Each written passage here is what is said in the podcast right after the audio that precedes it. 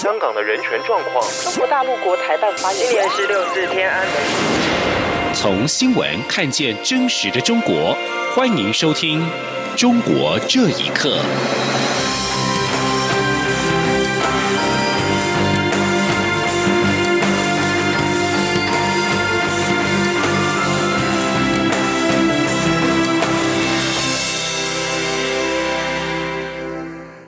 各位好，欢迎收听《中国这一刻》。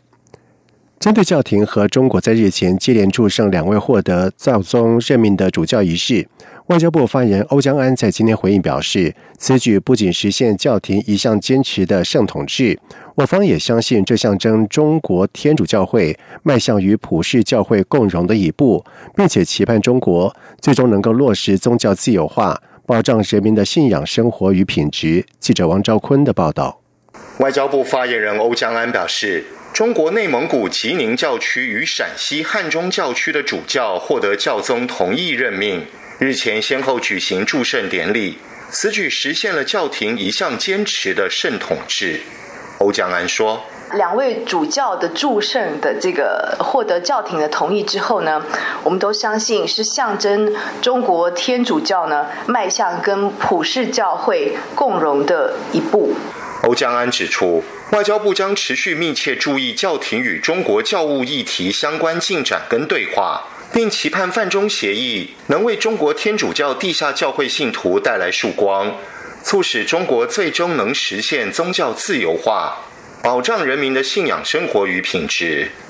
欧江安表示，中国当局近来严厉打压境内天主教会，限制教友的信仰生活。甚至以范中主教任命的临时性协议，逼迫地下教会主教加入爱国会。教廷曾于六月二十八号公布关于中国神职人员民事登记的牧灵指导，期盼中国政府不要对非官方天主教团体施加恐吓性压力，强调必须尊重中国教友及神职人员的良心及信念，才有助于教会的合一。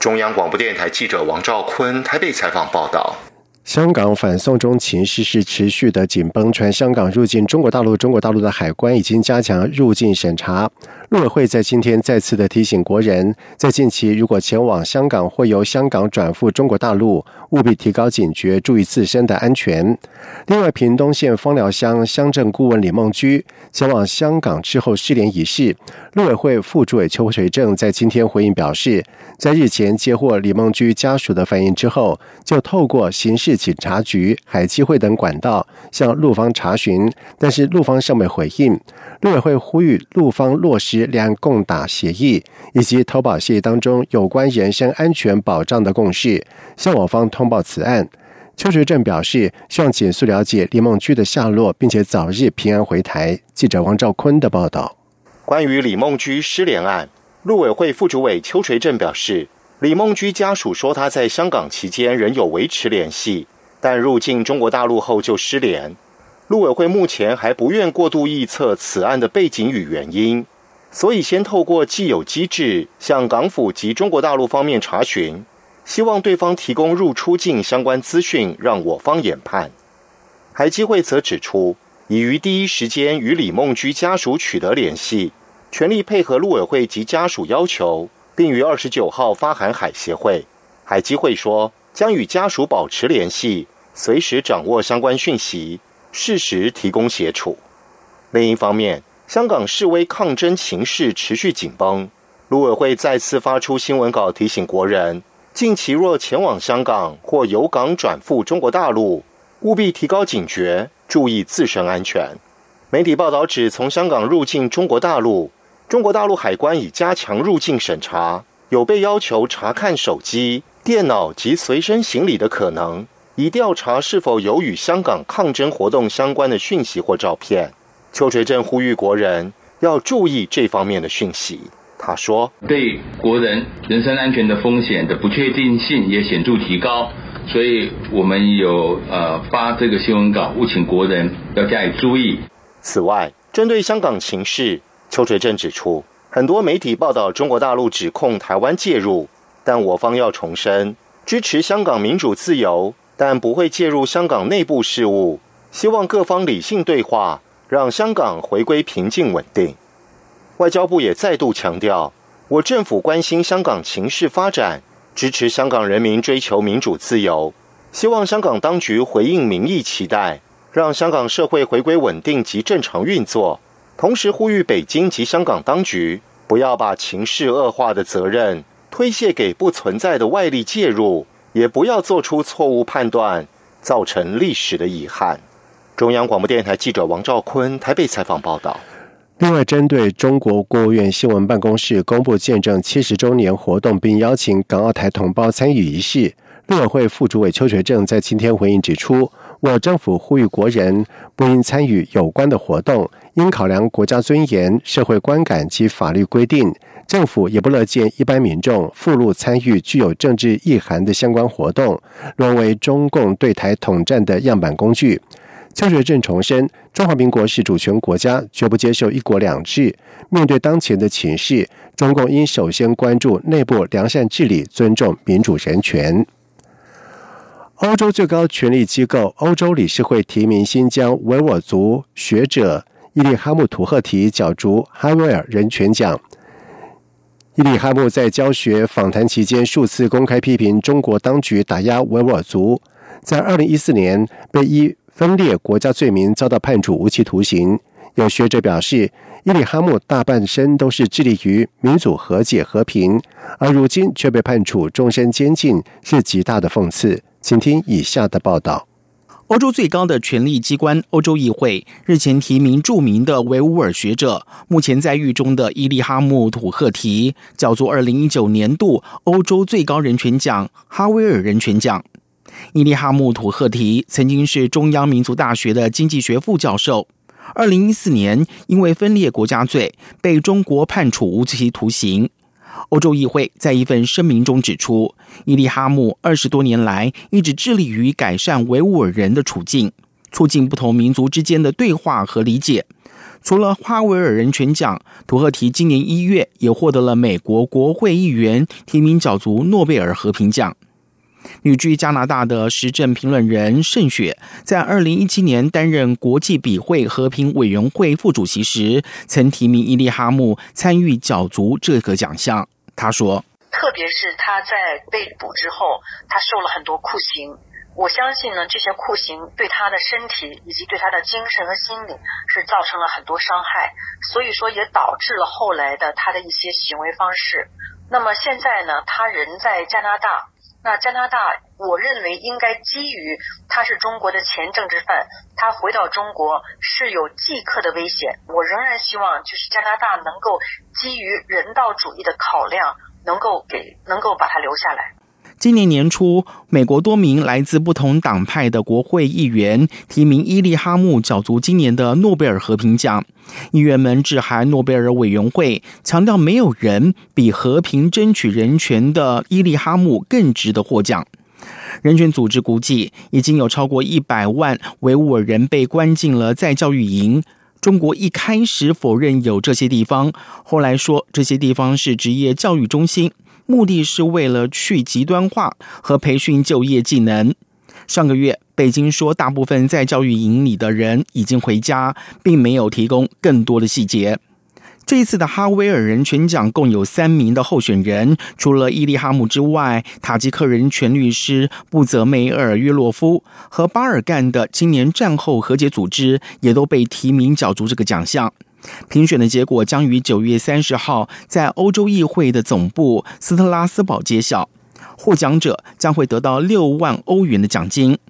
哈维尔人权奖以捷克前总统、苏联时期持不同政见者瓦兹拉夫·哈维尔的名字命名。过去的得奖人包括了二零一八年诺贝尔和平奖得主、曾受到伊斯兰国酷刑和性虐待的纳迪亚·穆拉德。央广新闻整理报道。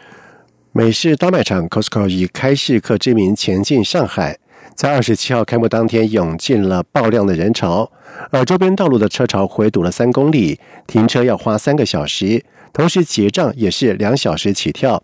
而开门营业只有四个小时就宣布暂时关门。不少的上海居民提出疑问：为何美资商店那么受欢迎，以及中国超市的商品那么贵，利润去了哪里？请听以下的报道。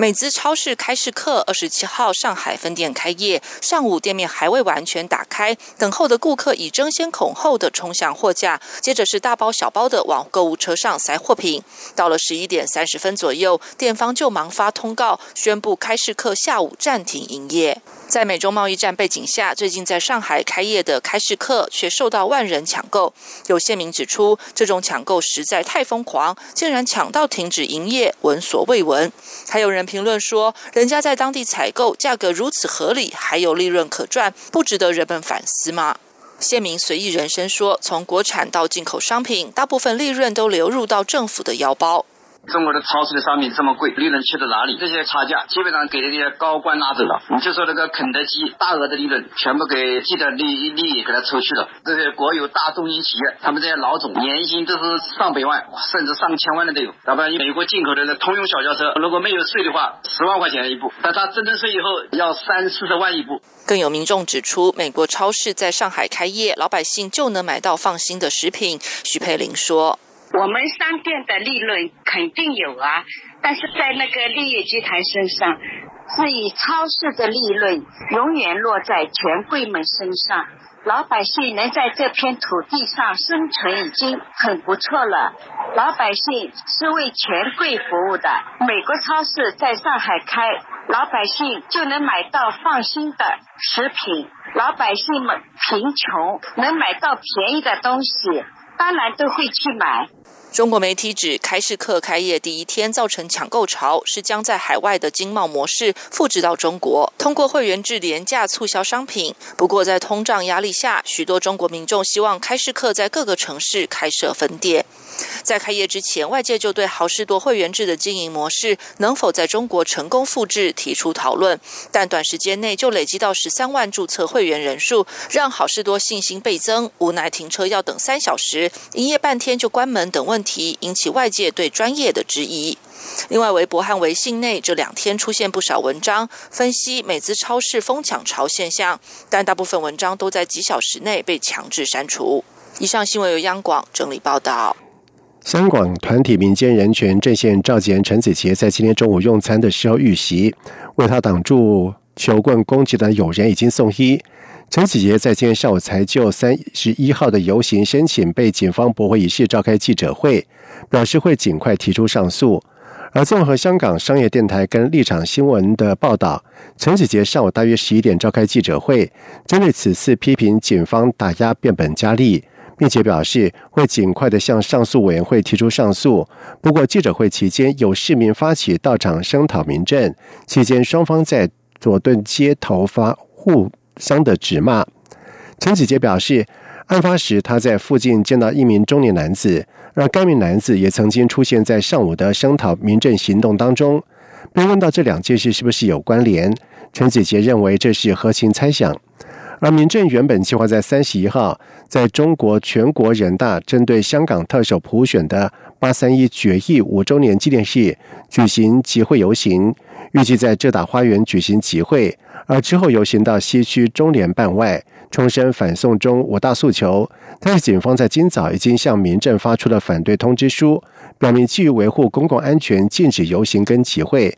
而陈子杰表示，已经收到警方就八月三十一号的游行和集会发出的反对通知书，会向上诉委员会提出上诉，对上诉成功不敢乐观。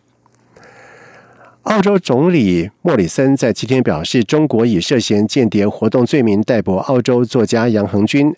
澳方关切他的处境。尽管中国要求澳方不要插手，但是坎培拉支持他的权利。莫里森表示，暗示杨恒军是。澳洲间谍的说法是全然不实。在中国出生的杨和军是前中国外交官员，他后来成为网络记者以及部落格主。在今年一月十九号，他跟妻儿从纽约飞抵广州机场，准备转机到上海的时候，被中国当局带走。当时他的身份是美国哥伦比亚大学的访问学者。以上中国这一刻，谢谢收听。这里是中央广播电台台湾之音。